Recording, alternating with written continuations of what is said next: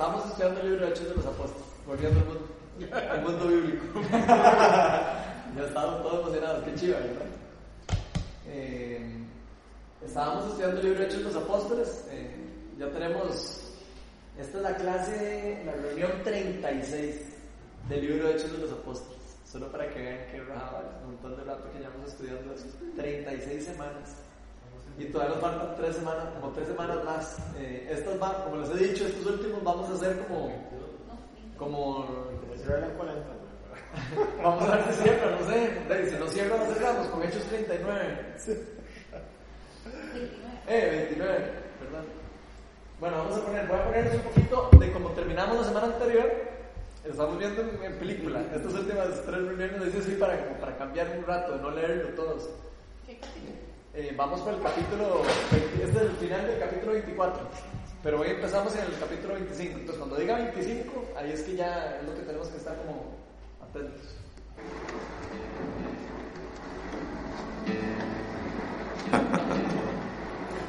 Luego le ordenó al centurión que mantuviera custodiado a Pablo, pero que le diera cierta libertad y permitiera que sus amigos lo atendieran. Algunos días después llegó Félix con su esposa Drusila, que era judía.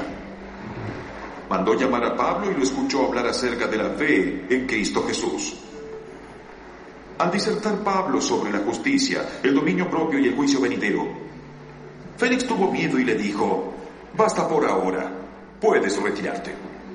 Cuando sea oportuno te mandaré llamar otra vez. Félix también esperaba que Pablo le ofreciera dinero, por eso mandaba llamarlo con frecuencia y él conversaba con él. Luego de dos años, Félix tuvo como sucesor a Porcio Festo, pero como Félix quería congraciarse con los judíos, dejó preso a Pablo. Tres días después de llegar a la provincia, Festo subió de Cesarea a Jerusalén.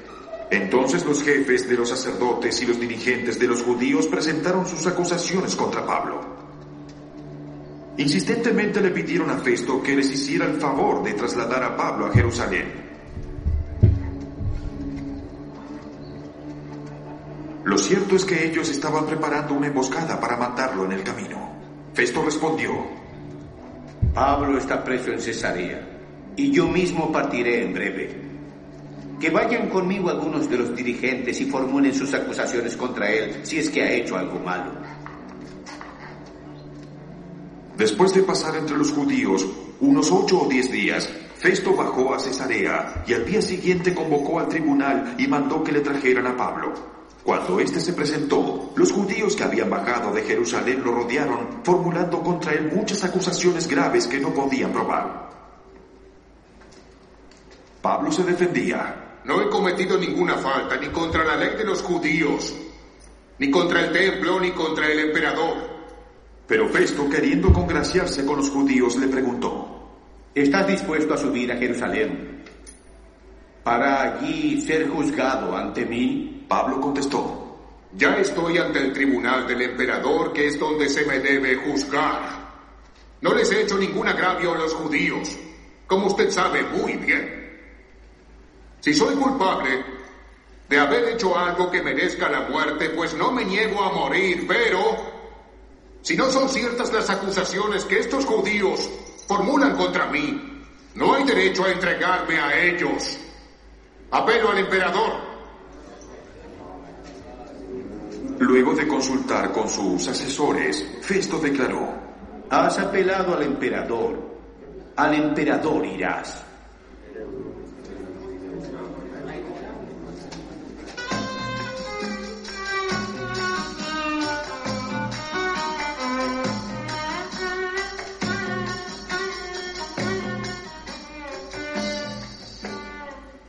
Pasados algunos días, el rey Agripa y Berenice llegaron a Cesarea para saludar a Festo. Como se entretuvieron allí varios días, Festo le presentó al rey el caso de Pablo. Hay aquí un hombre que Félix dejó preso.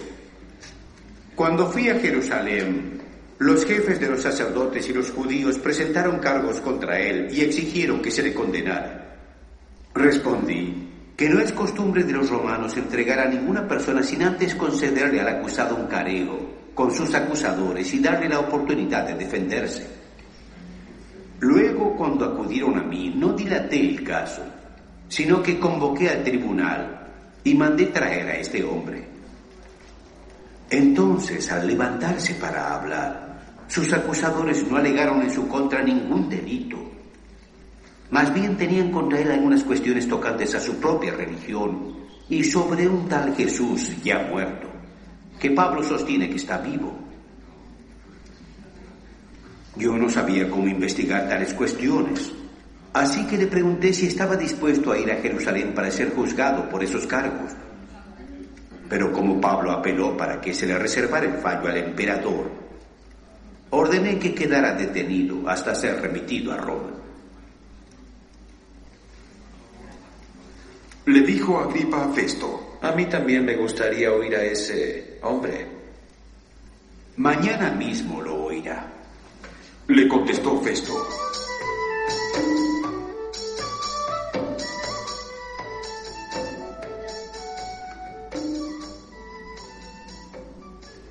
Al día siguiente, Agripa y Berenice se presentaron con gran pompa y entraron en la sala de la audiencia acompañados por oficiales de alto rango y por personalidades más distinguidas de la ciudad.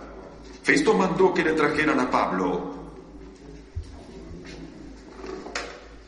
y dijo, Rey Agripa y todos los presentes, aquí tienen a este hombre. Todo el pueblo judío me ha presentado una demanda contra él, tanto en Jerusalén como aquí en Cesarea, pidiendo a gritos su muerte. Llegué a la conclusión de que él no hizo nada que merezca la muerte. Pero como él apeló al emperador, he decidido enviarlo a Roma. El problema es que no tengo definido nada que escribir al soberano acerca de él. Por eso lo he hecho comparecer ante ustedes y especialmente delante de usted, rey Agripa, para que como resultado de esta investigación tenga yo algunos datos para mi carta. Me parece absurdo enviar un preso sin especificar los cargos contra él. entonces Agripa le dijo a Pablo, ¿Tienes permiso para defenderte ahora? Pablo hizo un ademán con la mano y comenzó su defensa. Rey Agripa, para mí es un privilegio presentarme hoy ante usted para defenderme de las acusaciones que me hacen los judíos. Sobre todo porque usted está bien informado de todas las tradiciones y controversias de los judíos. Por eso le ruego que me escuche con algo de paciencia. Los judíos saben cómo he vivido desde que era un niño, desde mi edad temprana entre mi gente y también en Jerusalén. Ellos me conocen desde hace mucho tiempo y pueden atestiguar, si quieren, de acuerdo con la secta más estricta de nuestra religión, que yo viví como un fariseo. Y ahora me juzgan por la esperanza que tengo en la promesa que Dios hizo a nuestros padres. Por eso es que estoy aquí. Esta es la promesa que nuestras doce tribus esperan alcanzar rindiendo culto a Dios con diligencia día y noche.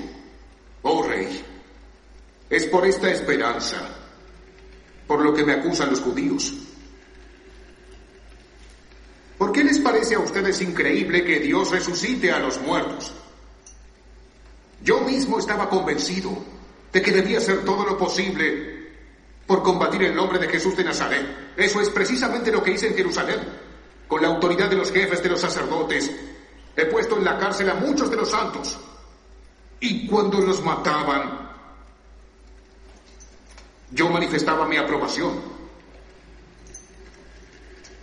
Muchas veces anduve de sinagoga en sinagoga, castigándolos, para de esa forma obligarlos a blasfemar.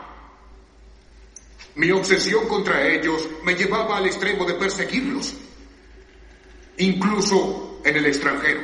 En uno de esos viajes, iba yo hacia Damasco con la autoridad y la comisión de los sacerdotes. Cerca del mediodía, oh rey, mientras iba por el camino, vi una luz del cielo, más refulgente que el sol, que con su resplandor nos envolvió a mí y a mis acompañantes. Todos caímos al suelo y yo oí una voz que me decía en arameo, Saulo, Saulo, ¿por qué me persigues? ¿Qué obtienes dándote cabezazos contra la pared? Entonces pregunté, ¿quién eres, Señor? Yo soy Jesús, a quien tú persigues. Me contestó el Señor. Ahora, levántate y escúchame. Estoy aquí con el fin de designarte siervo y testigo de lo que has visto de mí y de lo que voy a revelarte. Te libraré de tu propio pueblo y también de los paganos. Te envío a estos para que les abras los ojos y se conviertan de las tinieblas a la luz y del poder de Satanás a Dios, a fin de que reciban el perdón de los pecados y la herencia entre los santificados solamente por la fe en mí. Así que, Rey Agripa, no fui desobediente a esa visión celestial comenzando con los que estaban en Damasco, siguiendo con los que estaban en Jerusalén y en toda Judea, y luego con los paganos. A todos ellos les prediqué que se arrepintieran y se convirtieran a Dios, y que demostraran su arrepentimiento con sus buenas obras. Solo por eso los judíos me prendieron en el templo y trataron de matarme. Pero Dios me ha ayudado y acompañado hasta el día de hoy. Y así me mantengo firme testificando a grandes y también a pequeños. No he dicho sino lo que los profetas y Moisés ya dijeron que sucedería, que el Cristo padecería, y que siendo el primero en resucitar, proclamaría la luz a su propio pueblo y también a los paganos. Al llegar Pablo a este punto de su defensa, Festo interrumpió. Estás loco, Pablo. Le gritó. Tanto estudio te ha hecho perder la cabeza. Pues yo no estoy loco, excelentísimo Festo, contestó Pablo. Lo que digo es cierto y sensato. El rey está familiarizado con estas cosas y por eso hablo con él así. Estoy convencido de que nada de esto está ignorando, porque no sucedió en un rincón. Rey Agripa, ¿cree usted en los profetas? Yo creo que sí. Y Agripa le dijo a Pablo, ¿crees tú que en tan poco tiempo me puedes convertir al cristianismo? Le replicó Pablo, sea por poco o por mucho. Le pido a Dios que no solo usted, sino todos los que me están escuchando hoy, lleguen algún día a ser como yo, aunque sin estas cadenas. Se levantó el rey y también el gobernador, Berenice y los que estaban sentados con ellos. Al retirarse decían entre sí, este hombre no ha hecho nada que se merezca la muerte ni la cárcel. Y dijo, se podría poner en libertad a este hombre si no hubiera apelado al emperador.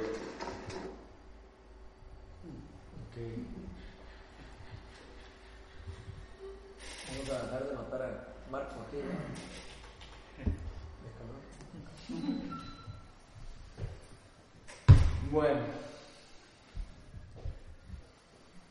Estuvo bonito, ¿ah?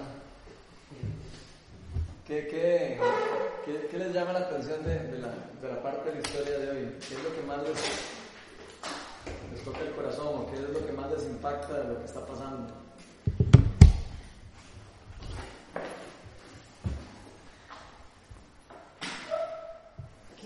Que, bueno, a mí como que él no se inhibe ante no, sin importar el estatus de la persona que él tenga al frente, ni quienes estén rodeados, y él habla con absoluta eh, certeza, seguridad, sin titubear, con todo, con una seguridad grandísima. Y, puede ser que eh, lo comparo a veces en situaciones en que uno eh, tal vez eh, se inhibe a hablar del Señor porque, son, porque hay personas que no, no creen o porque son ateos o porque entonces uno se siente un poco inhibido, ¿verdad? Y no lo, no lo hace realmente, no habla del Señor como, como debería, eh, porque no sé, no es que esta persona seguro es, pandereta o porque es, una, es un ateo, entonces uno mejor, no sé, me ha pasado, ¿verdad? y no hablo como de ella, entonces me sorprende mucho, me llega mucho como él habla con total seguridad y, este, sin importar quién esté ahí, ¿verdad? Entonces es una Inclusive ante el rey, ¿verdad? No solo entre personas así, sino entre personas que de alto, de alto poder, ¿verdad? Tanto que hasta el resto de ellos lo regaña, ¿verdad? Casi como diciendo, ¿sí? ¿Estás loco? O sea, no lo regaña, pero como que, bueno, como que lo paró un toque, ¿verdad? Seguro porque seguro está, yo me lo imagino Pablo hablando como, porque si ustedes ven lo que él está diciendo, él está proclamando el Evangelio de una manera, o sea, po- pocas veces, no, yo creo que no hay en el, en el Nuevo Testamento alguna una proclamación tan poderosa como la que él está diciendo en este momento, ¿verdad? Y a mí me llama demasiado la atención cómo todo ha venido, cómo es que él llegó ahí, ¿verdad? Cómo, ¿Qué es lo que hemos venido viendo, ¿verdad? Primero lo, lo, agarran, ¿verdad? Lo, lo tenía este, este Festo, después eh, ¿cómo? Félix, Félix, perdón, lo tenía Félix, lo dejó de dos años en, eh, ahí como nada más para mantener a los judíos calmados, lo dejan preso dos años. Él le predica a Félix. Félix llega un momento donde hasta le da miedo, ¿verdad? Cuando le está predicando, y le dice, no, no, ya, ya mejor. Cuando le habló del juicio y le cosa, no, ya no. Pero Pablo nunca, en todo este tiempo, dejó de predicar. Estando eh, eh, atrapado, él seguía predicando con pasión. Eh, cómo, cómo Dios, por medio de la tribulación y todo lo que él estaba pasando, porque este señor estaba pasando por algo horrible. O sea, nada más imagínense que uno lo agarren preso y lo tengan dos años a uno ahí. eh, y que uno se, y, y- y como habíamos visto con la semana anterior que, que, que Morris nos dio, ¿se acuerdan? Que él hablaba de que 40 personas, que nos decía la palabra, 40 personas habían hecho una promesa de no comer y no tomar agua hasta matar a Pablo. O sea, a ese nivel era que lo estaban queriendo matar los judíos, ¿verdad? Estaban viendo a ver cómo hacían para matarlo. Tanto que llegaron aquí otra vez a, a otra vez a, a, a pulsearle, ¿verdad? A este nuevo, eh, a Festo, ahora sí, ¿verdad? Al nuevo gobernador, que ahora era Festo. Y como obligar, casi que como a, empujarlo que lo- a que lo llevaran a, Jerusalén, ¿verdad? Y a, que, para que lo pudieran matar. O sea, ellos no querían un, juicio para él, ellos querían matarlo. Fue lo mismo, lo mismo que vivió Jesús, ¿verdad? A Jesús no, no le querían hacer un juicio, destruirlo, matarlo y y acabar con, con- con lo que él estaba proclamando. ¿Qué, qué, qué piensan de eso? Sí, de hecho la, es un ejemplo de una vida con propósito, ¿verdad? Eh, cuando él hace su defensa ante, ante Félix y después con, con Festo, ¿verdad? Festo, inclusive cuando presenta todo es muy diplomático, ¿verdad? Él se cuida mucho, ¿verdad? De los presentes y todo, lo, lo maneja todo muy político y y Pablo es un ejemplo de una vida con propósito. A él esos detalles no le importaban. Él, fue muy contundente en la proclamación del Evangelio y él tenía un propósito y era el propósito para lo que Dios lo había enviado ahí. Entonces, eh, eh, de hecho, pues a lo último, él fue tan convincente que cuando sale todo, ¿verdad? Al final, pues, dice, no, es que aquí no hay nada que hacer, o sea, a él no hay nada que hacer, ¿verdad? Porque fue contun- contundente en su discurso, ¿verdad? Sin que su propósito fuera, de hecho, que lo, que lo liberaran o lo absorbieran. Lo que quería era evangelizar, ¿verdad? Eh, su objetivo no era ver cómo se escapaba Exacto. del problema en el que estaba metido. Pero todo se dio por añadidura. Exacto. ¿ok? Entonces, eh, eh, eh, reitero, es un ejemplo de una vida. ¿verdad? Muchas veces nos enfocamos o en alguna circunstancia que nos agobia o, o que tenemos al frente y tratamos de luchar contra esa circunstancia. ¿verdad? Y el ejemplo de Pablo es, es, es muy diferente. ¿verdad? Él no se está enfocando a su circunstancia, a lo que, aunque estaba en una camisa muy fea, Ah, él no estaba eh, enfocado a, a ver cómo se salvaba. Él estaba enfocado a, a, a llevar su propósito para lo que estaba ahí y a lo que Dios lo había mandado a hacer. Entonces es un ejemplo también de, de, de que las cosas muchas veces vienen por añadidura, no hay que preocuparse tanto en lo que uno tiene al frente, en lo que lo está angustiando, sino en cumplir el propósito de Dios. Y Dios se encarga del resto. Sí, de hecho, de hecho que a mí me ha pasado, a veces planea como algo uno, ¿verdad? Y como que cambia de rumbo y uno dice, ay, ¿verdad? Se me salió de las manos. Pero un montón de veces me ha tocado como preguntar, o sea, hacerle la pregunta a Dios, o sea, si cambió algo, es porque lo está permitiendo, de cierto modo. Entonces, y, y le pregunto, o sea, Señor, ¿qué es lo que quiere? O sea, ¿qué quieres que haga con esto? Porque si lo cambió, Él está permitiendo. Entonces, hay algo, ¿verdad?, que yo pueda hacer para llevar el Evangelio, para ayudar a alguien, para- ¿verdad? O sea, es una pregunta que cuando nos pasa eso, que nos desvía, cuando se nos desvían los planes, o es algo que no queremos, o es algo que no nos gusta, preguntarle al Señor, Mm. ¿qué es lo que quieres con esto? ¿Verdad? Entonces, eso nos ayuda también como a, a quitar esa mirada de la circunstancia y verlo con ojos espirituales, ¿verdad? Porque cuando nos, o sea, cuando nos enfocamos como en ver las cosas por la razón, entonces nos agobiamos y nos, ¿verdad? Entonces, y ha sido súper bonito, porque entonces se me quita como esa desesperación y ese luchar, ¿verdad? Y entonces digo, ah, mira, ¿verdad? Puedo hacer tal cosa, o puedo ver las cosas con, con, con más claridad, ¿verdad? Y, y, y sin el agobio ese, ¿verdad? De querer luchar contra eso. Entonces. Sí, Yo creo que es demasiado chiva eso cuando uno está atento a los cambios. porque hay que estar atento a los cambios.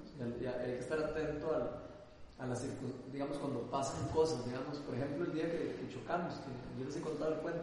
Un día chocamos, ¿verdad? Y, de- uno diría, ¡ay, qué torta! Chocamos, y terminamos. Terminé orando por un madre y se sanó del estómago. Fue algo increíble. O sea, yo, yo decía, madre, ¿cómo ser posible? Uno, si se, digamos, si uno se hubiera enfocado, yo al principio me estaba enfocando en el choque, por supuesto, no es que estaba, ay, ahora viene algo divino, no. Yo en ese momento estaba, ¡ah! ¿Qué es esto? Chocamos y los perros y los gatos y la abuela de Melania carro y el furgón se había atravesado el carro y en el carro, mi, mi carro nuevo, así, todo tripado y todo. Y yo todo, yo así, todo desesperado, ¿verdad? Se me fueron ellos y una, dos, tres horas con la persona ahí. Y yo empezó a sentir de Dios que tengo que hablarle. Y entonces ahí es donde yo empiezo, pucha, ¿será que hay algo aquí? Y ya no quería porque él me quería, él quería que yo dijera que me echara la culpa. Eh, cuento tarquísimo, no se lo voy a volver a contar, se lo he contado muchas veces, pero que me, encanta el ejemplo porque son circunstancias que pasan que uno dice. Yo no me lo sé, Ah, no se lo sabe. Ah, no, entonces no. El para Bueno, se lo cuento después. Pero, ese cuento es chivísimo. No lo sé, no lo Ah. Bueno, Exacto. ese, cuento lo cuento después. Sabe. Bueno, el. Bueno, la, cuestión, el resumen es que, una circunstancia tan terrible como esa terminó siendo una requete para alguien. Y yo lo veo igual en esto, aunque no lo estemos viendo claramente. A Pablo el Señor lo llevó, no lleno, lo llevó donde el rey Agripa y un montón de gente de alto nivel a que pudieran escuchar el Evangelio directamente de la boca de Pablo. Ustedes pueden imaginar el impacto que eso tuvo en esas personas. Porque ahí dice que había un montón de gente de, de alto, de alto nivel y de... O sea, ese mensaje, y más ese mensaje que escuchamos, ¿verdad? Ese mensaje como cualquier persona cae de rodillas ante Jesús, escuchando eso porque es la verdad absoluta del Evangelio, ¿verdad? Y cómo él, eh, y, él muy inteligentemente, no, no lo cuenta en una forma eh, religiosa, sino lo cuenta en una forma de testimonio. Lo cuenta, él dice, ok, conecto mi testimonio con, con lo que sé, con mi fe, y voy a, voy a aquí soltar todo lo que yo soy, todo lo que yo sé, mi propósito, como dice. Y tiene obviamente, un- yo sé que tuvo un impacto, ahí no dice, pero yo se lo garantizo que hay más de una persona salió diciendo, ese Jesús, eh, será cierto. Y más de uno salió así. Hasta vieron que él cree, eh, en, algo otra- en, en otras versiones dice, esta no es la nueva versión internacional, la que viene aquí, esto es otra versión. Eh, vieron que es versículo por versículo, pero no es exacta eh, a, a lo que uno puede leer en la nueva versión internacional, pero en la nueva versión internacional dice, por poco me conviertes al, al, al, al cristianismo. No, y ahí. Sí, aquí dice, por un poco, el, ¿Qué quieres? ¿Que me convierta al- al- No, aquí le dice, vos crees que en tan poco tiempo me voy a convertir al cristianismo. Y la- lo, lo que de verdad dice es como, casi, casi, casi me conviertes. Eso es como la- lo que verdad de- decía. O sea, como que él, él tuvo un momento ahí como de que lo- el Espíritu Santo lo tocó, ¿verdad? Y que no se haya convertido ahí no quiere decir que no se haya convertido después. Entonces, lo, lo- lo lindo de esto es la semilla y el poder de lo que estamos sembrando nosotros en nuestras buenas circunstancias y en las malas circunstancias. ¿Qué otra cosa les llamó la atención de, de todo ese pasaje? ¿Alguna otra cosa que les llamó así? les Bueno, hablando de, de este tema, ¿verdad? Yo no sé si les ha pasado, pero eh, y normalmente en el caminar, ¿verdad? De, de acercarse a Jesús, eh, conforme uno va este, siguiendo ese propósito, ¿verdad? Hay ciertas cosas que uno se aferra, ¿verdad? No, y, siempre, ¿verdad? Este, puede ser, no sé, una casa, puede ser un trabajo, puede ser la misma vida. Sí, en cierto- plata. el plata, sí, y este, y como que en cierto momento, eh, por lo menos así, así lo veo yo, como que Dios permite que uno tenga que escoger entre él y eso. Y es, es- Wow. es durísimo, ¿verdad? Porque puede ser como ese Pablo de que le toca morir. Si, Ah. si, si habla de Dios, ¿verdad? Pero él sentía que tenía que, que hacerlo. Así le costara la vida. Y en esos momentos cuando uno decide de tomar la decisión correcta es chivísimo a ver cómo, cómo Dios se manifiesta, ¿verdad? Sí. Me parece demasiado chido ese comentario porque hay una gran diferencia en, en como vimos en el sábado, en la- en la- la- hay una gran diferencia entre escuchar la palabra de Dios y creer. Son dos cosas totalmente diferentes.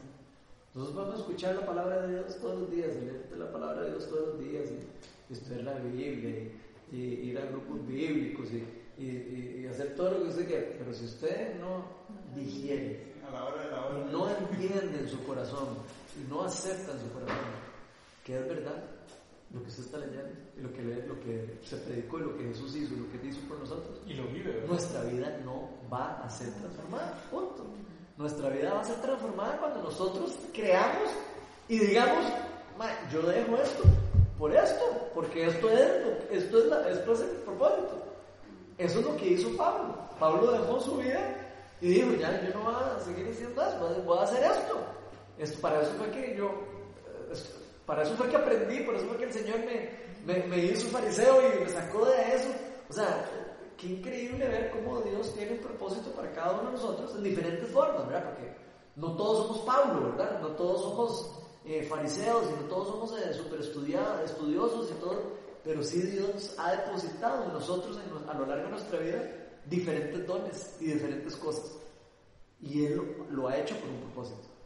No es casualidad eh, que César, que es es- especialista en finanzas, esté ahora en este grupo.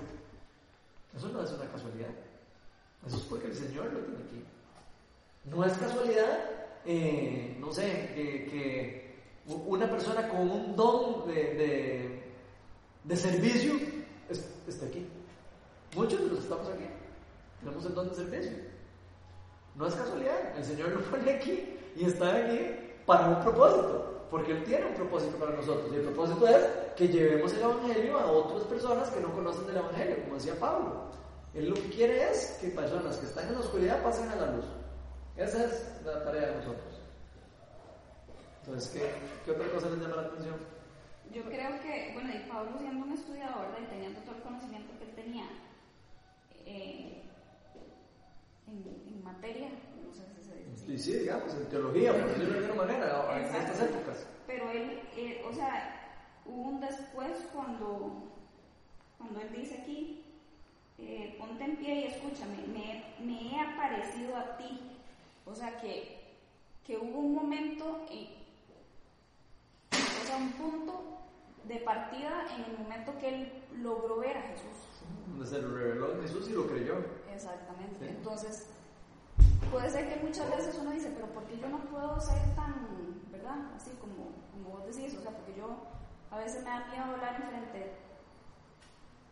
Tal vez no, no, o sea, tal vez no, nos ha- no se nos ha revelado Jesús de una manera, ¿verdad? O sea, lo podemos conocer muchas veces en muchas áreas, pero, pero, o sea, tal vez le podemos pedir a Jesús que se nos revele. O sea, que se nos revele, que eso, que ese conocimiento, ese poco conocimiento, porque nunca vamos a ser Pablo, ¿verdad?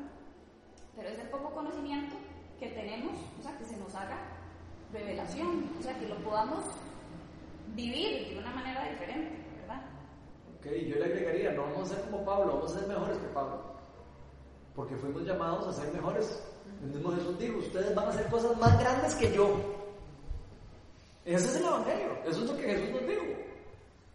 Y nosotros siempre nos vemos como menos, siempre nos vemos como, uy, no, es que yo no puedo, y porque yo no soy Pablo, porque, porque yo no, nos, siempre, eh, Satanás nos quiere hacer ver a nosotros inútiles, nos quiere ver a nosotros de que no estamos preparados, nos quiere ver a nosotros que nosotros no servimos para esto, nos quiere ver a nosotros de que nosotros no tenemos el don que tiene Otto, en nosotros, así es lo que Satanás nos pasa a decir, es lo que Satanás nos va a decir siempre.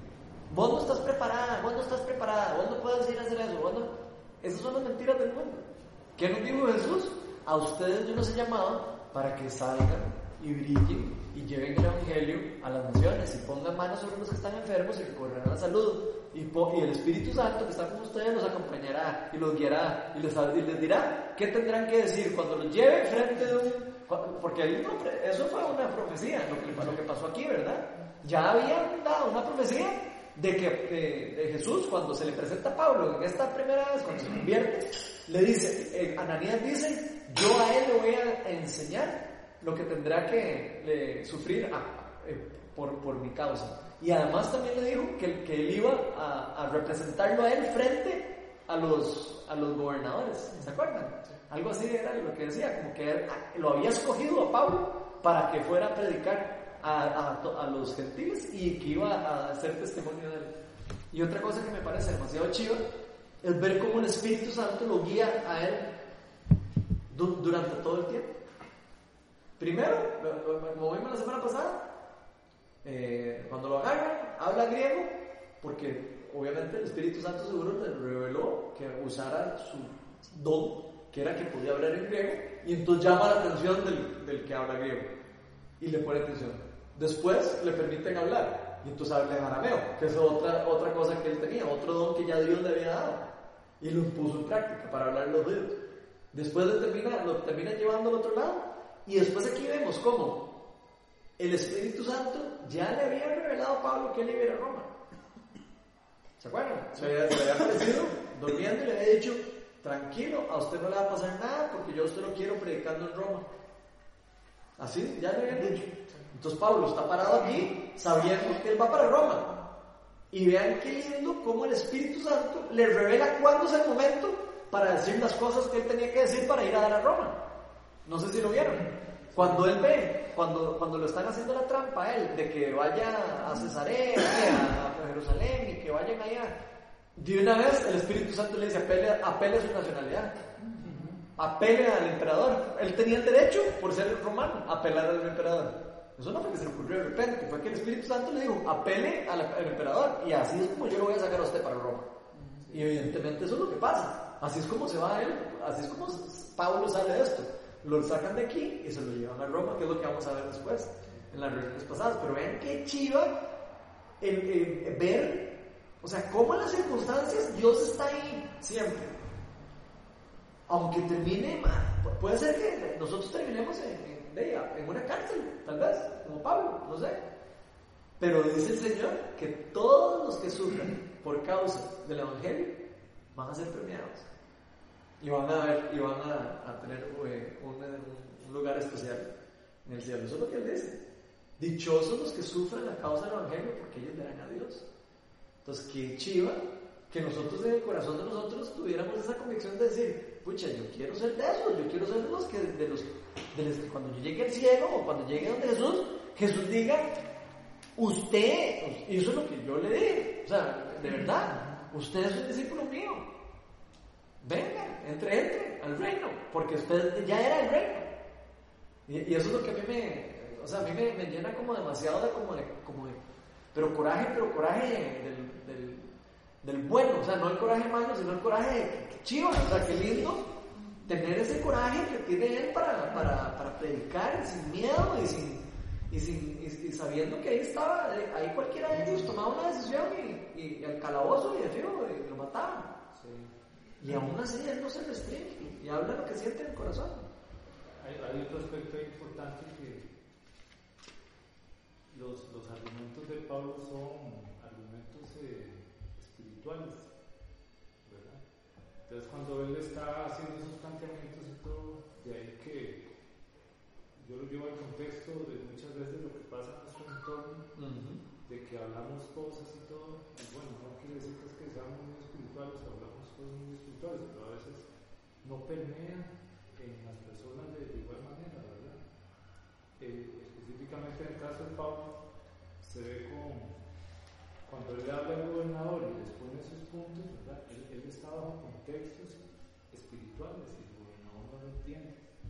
Caso contrario es con Agripa, ¿verdad? Que es judío, ¿verdad? Entonces, él, a sí le lo absorbe muy rápidamente todo lo que está diciendo y todo, pero es por un tema de un contexto espiritual. Su argumento es un argumento espiritual que no permea de igual forma en todas las personas que están en ese entorno en ese momento, porque hay un mundo espiritual que se está moviendo ahí y, y el contexto va hacia esa dirección. Entonces, eh, eh, eh, es parte, creo, también de la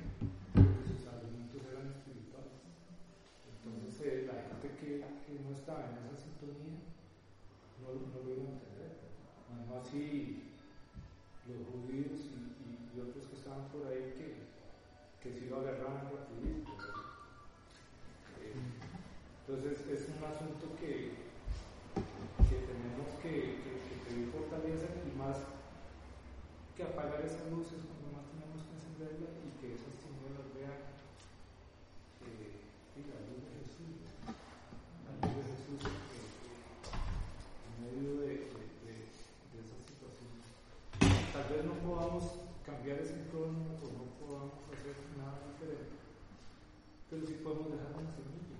Podemos dejar una semilla ahí que con el tiempo puede dar fruto.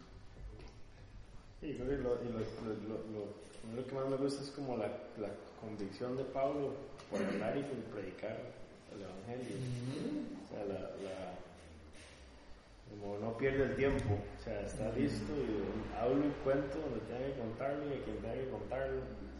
Y, y él sabe que, que eso es como lo, lo más importante. Y este cuento ya se lo había echado como tres veces, ¿verdad? O sea, ya era algo que él había venido y otra vez y se lo vuelve a echar. O sea, no pierde. Eso me llama mucho la atención. Cualquiera de nosotros dice, no, ya yo me eché ese cuento tres veces, no lo vuelvo a contar. Él no. El, el mismo cuento lo cuenta tres veces porque sabe que eso es lo, lo que tiene que contar. Entonces, qué, qué, qué lindo eso, ¿verdad? Porque más de uno de nosotros dice, "Sí, ya yo le dije a esta persona una vez, y no, ya no, ya, ya no lo vuelvo a decir. Puro yo con este cuento, no mentira, tercera. ¿A quién habla? ¿Usted? Ronnie, Ronnie quiere hacer rato está ahí. Sí, pobre Ronnie, grabando. No, a mí me llama la atención, digamos, como, como decía Melvin la otra vez, ¿verdad? haciendo mi propio checklist de cómo traigo eso que pasó o que escuchamos de Pablo a, mi vida o a lo que sucede hoy en día, ¿verdad? No me voy a llevar delante de, no sé, del, rey de Costa Rica porque no hay, ¿verdad?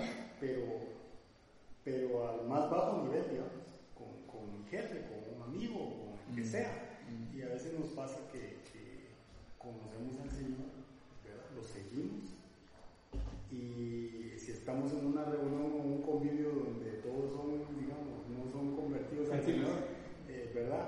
Y solo yo, eh, la tentación a, ¿verdad? Tomate esto o hacer lo otro, y entonces un- en ese momento es donde uno saca eso que hizo Pablo, Ah, ¿verdad?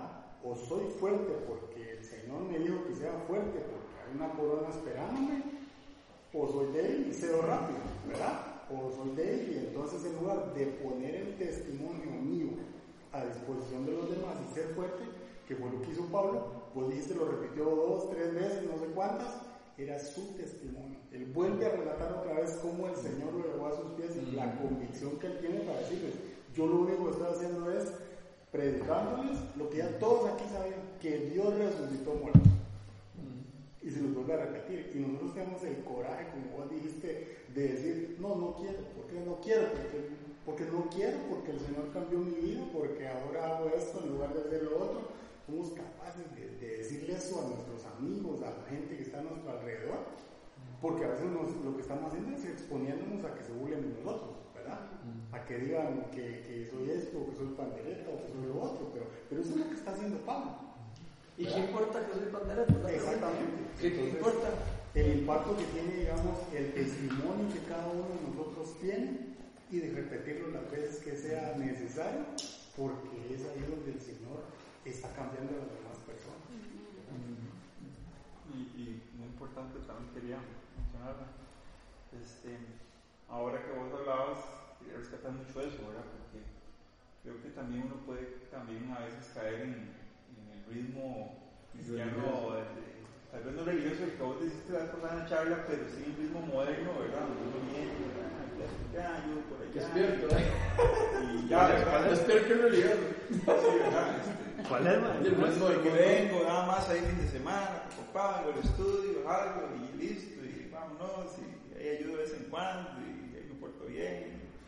Pero digamos, Pero no hay este, testimonio, digamos, no, no. o sea, pero es que lo que decía Ronald también, bueno, hemos hablado acá de diferentes maneras todos, es ver ese, ese cristianismo como el de antes, como el de, ese- como el de la película, ¿verdad? Que Sí. sea, como, como que suena muy inspirador y cuando yo te voy a hablar, uno de los dones espíritus también, que es motivar, hasta que dan ganas de hacer ese, ese tour que es Live Race, que vamos de país en país, ahí orando con toda la gente, de irse un año, todo para ver que no todo. pero, pero, o sea, es que uno, uno puede encajar hay que ir a todos los en la- lugares, en el confort. Por eso. Sí, sí, sí, hacemos el tour aquí en la Guasima y por allá, pero bueno, el punto es eso, como, como, como Sí, sí, no, no, no, salir de la zona de confort, ¿verdad? Que lo más fácil en realidad es venir los domingos, ayudar, venir martes y ya. realmente ¿verdad? ser luz, ¿verdad? Sí, sí, ¿no? y, Y ser- sembrar la semilla. Y eso es chidísima, ¿verdad? Porque esa visión te la aplaudo y, y ojalá que, que podamos seguir todos, ¿verdad? Yo creo que lo más importante de eso es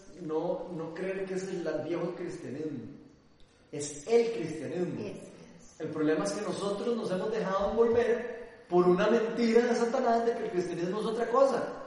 Entonces nosotros creemos que el cristianismo es aburrido, creemos que el cristianismo es, eh, entonces no puedo volver nunca a ninguna fiesta, creemos que el, el cristianismo es ir a la iglesia un domingo, levantarse, después hacer, ir a trabajar, y después dormir, y después levantarme, ir a desayunar, y después ir a la iglesia el, el miércoles tal vez a recibir una oración. Creemos que es el cristianismo. Y es una mentira de Satanás. Eso no es el cristianismo. El cristianismo es una aventura. No hay nada más menos aburrido que el cristianismo. Cuando nosotros nos damos cuenta que el cristianismo no es aburrido, nos vamos a, nos vamos a dar cuenta de lo que ellos experimentaban. Ellos experimentaban eso porque ellos no lo veían aburrido. Ellos decían, ¿a dónde vamos a ir a buscar a alguien para orar y para sanar? Esa era la actitud de ellos. Eso se juntaban así como que ahora nosotros y empezaban, Señor, revélanos a dónde tenemos que ir a orar. Y la pregunta es, ¿nosotros estamos haciendo eso? ¿O nos reunimos nada más en los domingos en las iglesias y cantamos y y, ya? No, Dios quiere que nosotros, Dios nos está hablando constantemente, como lo hemos venido hablando. También quería agregar, bueno, por lo mi caso personal, ¿verdad? Una etapa como muy larga esa, ¿verdad? De, de meterme de lleno, ¿verdad? Tal vez pudo pensar que tuve que haberlo hecho antes, pienso yo, ¿verdad? Más de uno era Dios, Marco, exactamente desde hace cuánto, ¿verdad? Pero yo creo que también Dios tiene paciencia con uno y lo que es en el momento indicado. Y llegan momentos en la vida donde uno toma decisiones y uno dice, es que definitivamente sin Dios yo no puedo vivir. O sea, es ahí, bueno, las decisiones que hablamos, ¿verdad? Que lo, Dios lo confronta a uno y lo, y lo pone, o sea, este, es, una, es una cosa que ya no realmente es que sin Dios no puedo vivir los días de la vida. Cada persona le llega a su momento, ¿verdad? Pero, pero, pero sí, chivísima y... ¿Puedo meter el chat? Por supuesto. De que fuera que. El video ese, como para arreglar el tema de lo que estamos hablando, el video que lo mandaste ahí. Bueno, ese video lo voy a poner al final. Para cerrar. Bueno, ya, ya se Es está tan bonito que ya dan ganas de seguir hablando. Nada más quería leer, es que en esta Biblia viene como 300 L's refiriéndose como a características de Dios. Entonces, Uf. precisamente en, esos, en este capítulo viene, Él es quien no tiene obstáculos. Amén. Pablo podría haber permitido que innumerables obstáculos le impidieran predicar, persecución, cautiverio, incluso una, un naufragio en el mar. Con todo, él no permitió que nada lo detuviera, ni siquiera el encarcelamiento en Roma. En lugar de preocuparse acerca del juicio que se aproximaba y su confinamiento domiciliario, Pablo proclamaba enfáticamente a Jesús sin impedimentos. Quizás estar confinado a un sitio o preso de las inseguridades te han dejado la sensación de que no eres capaz de compartir tu fe. Aprende la lección de Pablo. En toda situación, aún en prisión, puedes compartir el Evangelio con el resto de las personas. Es una palabra ahí, denodadamente, es como enérgicamente, con fuerza. Y algunas escucharán, Dios, Dios tiene obstáculos y puede usarte incluso en esas circunstancias más restringidas para extender su palabra.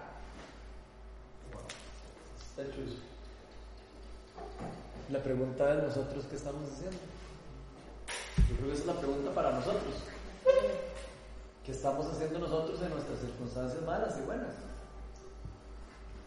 ¿Estamos aprovechándolas para predicar de Dios? ¿O andamos en, ahí en otras?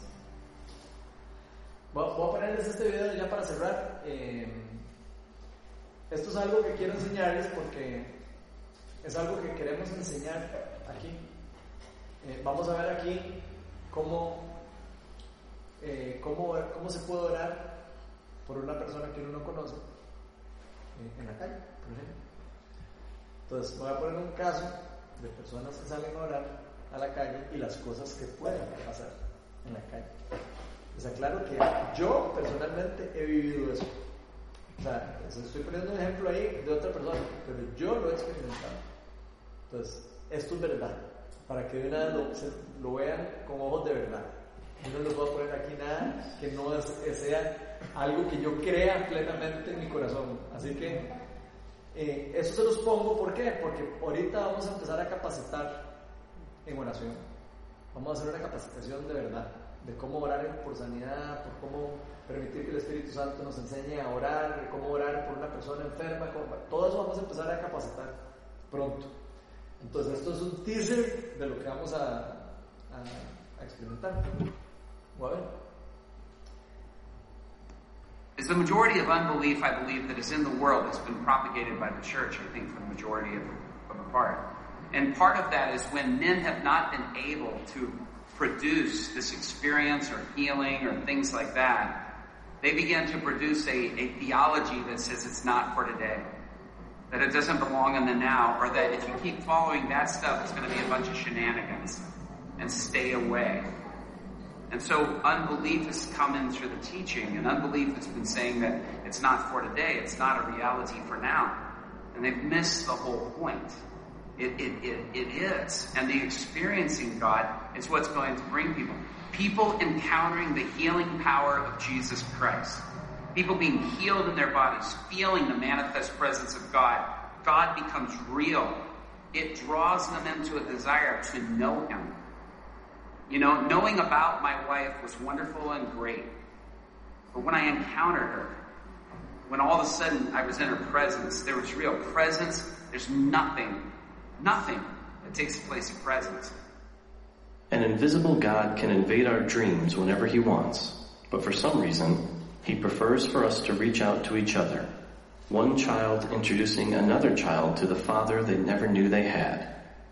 And when we put ourselves in a position to be used as agents of love, Jesus is able to do things the way he always intended. I went to Greece with old friend Robbie Dawkins and Brian Schwartz, an ex-NFL linebacker turned Jesus freak. We went to Aristotle Square in Thessaloniki, where we began praying for people under the watchful eye of the patron saint of logic and reason. On this, uh, the, the uh, is getting uh, a high till, till this. No, You can't raise it higher than raise that? it. No. It's, it hurts. It's paining the shoulder. Do you mind standing up? Yes, would you mind standing? Go ahead. We'll pray for you. Pray for you. Και σε αυτοί οι άνθρωποι έχουν το χάρισμα σε- της θεραπείας. Can you show me where the pain hurts the When, most? when you lift it, where it hits the most, Is that the position that makes it hurt the most? Eh, Jesus is about to heal you right now. Jesus is about to heal you right now. Just relax. Jesus will, is going to heal you. It's going to show you how much He loves you and cares about you. I'm going to. We're going to lay our hand on you and pray. In the name of Jesus Christ. You go ahead and translate. In the name of Jesus Christ, we release healing. We rebuke the spirit of infirmity. We break its power. In the name of Christ Jesus. We release healing down our spine. Through the shoulder Στον νόμο. We command all pain to go now. Διατάζουμε τον πόρο να φύγει τώρα. The ligaments and the tendons to be strengthened. Να έρθει ξανά η δύναμη και η τάση στο σώμα σου. And the entire shoulder capsule to be healed. Και ο ώμος να θεραπευτεί τελείως. In Jesus' name, be healed now. Στο όνομα του Ιησού Χριστού να θεραπευτείς τώρα. All right, have her tested. Μπορείς να σηκώσεις λίγο το χέρι σου, να το τεστάρεις λίγο, να δεις. Να δεις πώς είναι. Now, if it was at a 10 before and zero is no pain, Αυτό, εδώ τώρα την πονάς, εδώ πέρα πήξουν στο 10. where are you at now? And don't be nice. Πού είσαι Tell τώρα. us the truth. What's it feel? Τι έγινε. Give us a number. Δώσε ένα νούμερο. Δηλαδή, από το 0 μέχρι το 10, πού βρίσκεσαι, σε ποιο νούμερο είσαι. It's alright. It's okay. Give us a number. It's okay. Five. Okay. Jesus is healing you. Yes. Ο Θεός σε θεραπεύει. He's showing you how much he loves you. Σ' αγαπάει τίποτα άλλο. Είναι τόσο απλό. Είναι τόσο απλό. Είναι παντού. We will pray Τίποτα again. τον κόσμο για να είμαστε. We'll pray again. It'll go to a zero. Για να πάμε στο 0. Yeah, okay. Just relax. Just relax. He loves you. Just tell her how much he loves her. Να ξέρεις ένα πράγμα. Χιλιάδες και αυτό. Right now, in the name of Jesus Christ. Στο όνομα του Ιησού Χριστού. Holy Spirit, fill. Άγιο Πνεύμα. You may be wondering why they're praying multiple times. Often, for whatever reason, healings don't happen all at once. As Robbie likes to say, if Jesus had to pray for a blind man twice, then he's got at least seven shots to do the same. Όλη η φλεγμονία, All pain go now in Jesus' τώρα, name. στο όνομα του Ιησού. Be healed completely. Θεραπευτείς τελείως. Let it be finished now Να τελειώσει τώρα και να θεραπευτείς τελείως. in Jesus' name. Στο όνομα του Ιησού Χριστού. They have her tested. Uh, try it again. Pueden ver la presencia de Dios en ella. Es importante. Give me a number. Give us a number. Δώσε ένα νούμερο. Είμαστε καλά. Be completely honest. One? Amen. One. Okay, we'll, let's pray. Let's pray. It'll be down to zero, okay? Yeah, amen. Okay? Now. Father, right now, in the name of Jesus, we thank you The one would go all the way to a zero. Your daughter would be healed. In the name of Jesus, we bless her and we release your grace and peace over her life. Lord. And we pray for healing to her body, also to her heart, and to her mind. We bless her. We bless her now in the name of Jesus. Be healed, be whole, In Jesus' name. Στο όνομα του Ιησού Χριστού να θεραπευτείς τελείως στο σώμα και στο πνεύμα. Τώρα. Jesus' name. Στο όνομα του Ιησού Χριστού. What you're feeling on you right now is, is God's presence. God's presence is all over you. Η παρουσία του Χριστού να ξέρεις είναι εδώ πέρα. That's what you're feeling. He's ministering hope and life to you right now. He loves you so much. Σου δίνει ελπίδα και σου δίνει ζωή. Check your heart. Anything at all. Don't be nice. Tell us the truth. Give us a number. Πείτε στην αλήθεια, μην νιώθεις εδώ πέρα ότι Zero. Jesus loves you. Oh, bless you. Yeah. Είσαι πολύ πιστοκόρης, το ξέρεις. Ο κόσμος το χρειάζεται. Yes, and we, the Lord loves you so much. Tell her she's not alone. He's come to give her hope. He's a, he's a father. You're his daughter. Do you know Jesus? ξεχνάμε αυτό. You know, it's not about a religion. It's about a relationship. Δεν είναι θέμα να ξέρεις θρησκείας, τι πιστεύω, πώς πιστεύω. And Είναι what- ένα σχέση το τίποτα. What Jesus just did for your shoulder, He's offering now to do for your entire life. He's offering to do for your entire life. Αυτό που αυτό με τον νόμο σου δεν είναι τίποτα. Σου προσφέρει μια ολόκληρη αιώνια ζωή. He wants to heal all the lonely places, all the hurt places where people have hurt you and wounded you.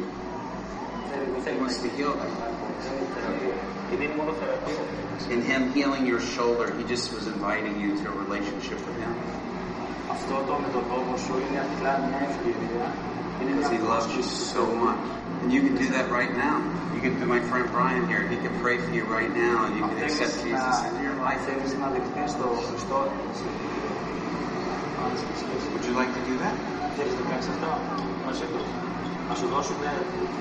ευκαιρία να, να ξεκινήσεις κάτι τέτοιο στη ζωή σου. Να προσευχηθούν αυτοί, We will ask. θα το ρωτήσουν, θα το ζητήσουν. You just ask Jesus, just come into my life, be, be Lord. Come in, I want to come have a relationship with you. Αυτό θα το ζητήσουμε τη στιγμή όπως ήρθε και έδωσε θεραπεία. We can lead you in that prayer right now. Θεραπευτήσουν. Πιστεύω ότι δεν υπάρχει άνθρωπος που το χρειάζεται. You want this? Of course. Would you like to do that now? You can pray do that? pray now. right now. Say, Father. You just say. Father, in the name of Jesus Christ, I receive your grace and your love. I want a brand new heart. I want to be saved. I ask you right now, Jesus, would you save me? Would you be the Lord of my life? Would you give me a new heart? Would you give me a new uh, heart and a new life? Take the old things away and make all things new.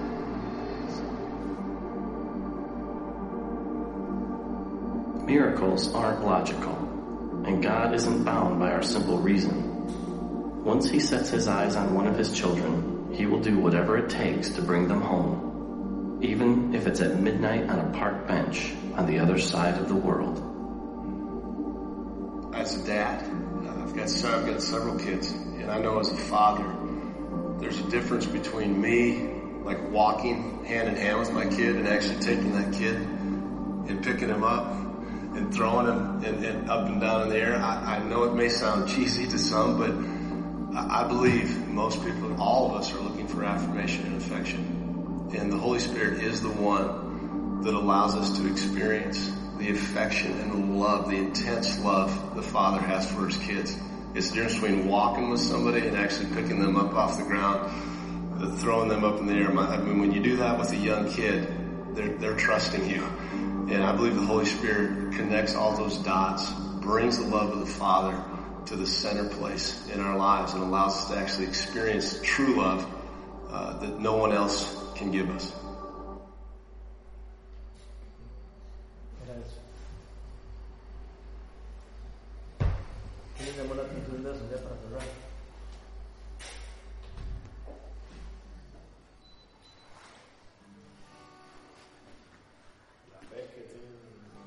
Ustedes vieron a esos madres cuando llegaron y dijeron, Jesús la va a sanar a esta hora. Si no es creo, Así oramos tal nosotros. vez, o... Pregunto, digo, así oramos nosotros. O empezamos, Señor, si tú estás en la más remota posibilidad de que tú puedas sanar a esta persona, sana, por favor.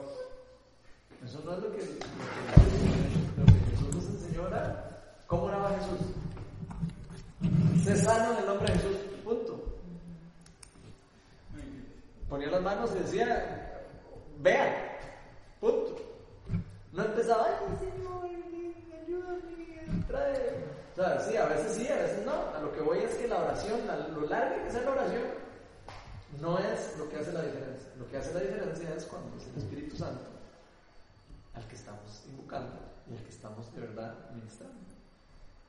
Yo quería decir algo que, que me pasó el sábado, porque tal vez eso lo vemos ahora que hemos sentido lo muy lejos, pero estamos tan cerca. Y algo que me pasó a mí en particular, el sábado yo estaba un poco angustiado porque sí, no pude, por más que intenté llegar temprano al culto.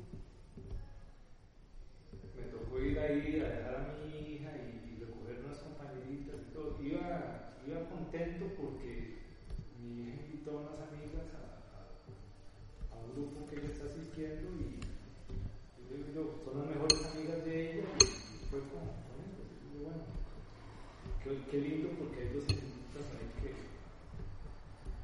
que pueden generar y pueden acercarse a Dios. Pero cuando yo llegué, digo, bueno, sí, voy a llegar ahora casi que a, a llegar a la gente ya cuando se va. El sábado estuvo, estuvo muy chido la parte de la, de la oración. Yo iba tan, tan, llevaba una carga tan fuerte, pero tan, tan fuerte que yo sentía que si hacía así la espalda se me iba a partir en, cuatro pedazos. Entonces, eh, eh, fue una experiencia tan bonita. Porque, bueno, yo le, le, le pedí a que, que, que conmigo. Y ustedes no se imaginan lo que yo pude sentir eh, eh, ese día y sentí una liberación tan contundente y tan fuerte de, de- de mi espalda y en las cargas que tenía que, lo asocié como